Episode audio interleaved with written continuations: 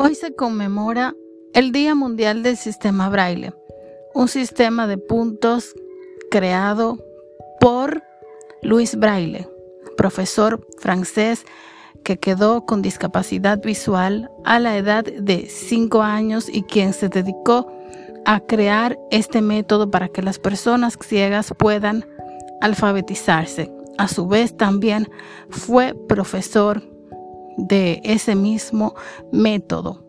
Lo perfeccionó hasta encontrar lo que tenemos hoy, un sistema de seis puntos genéricos con una rejilla de 27 líneas y que se utiliza con un punzón. También hay máquinas braille y en los celulares líneas brailles para que las personas, sobre todo sordociegas, puedan aprender y comunicarse con los demás. Así que es algo que creo que todos deben tomar en cuenta.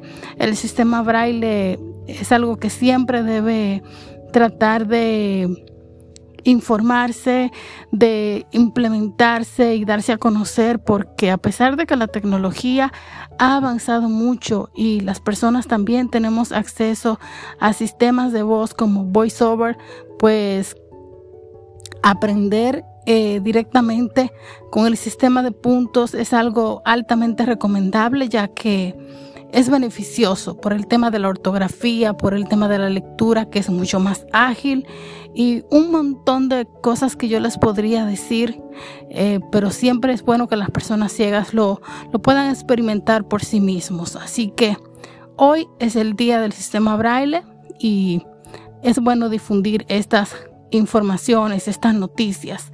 Muchas personas lo conocen ya alrededor del mundo, es, es algo súper conocido porque se ha utilizado por más de 200 años, así que les quería brindar esta información.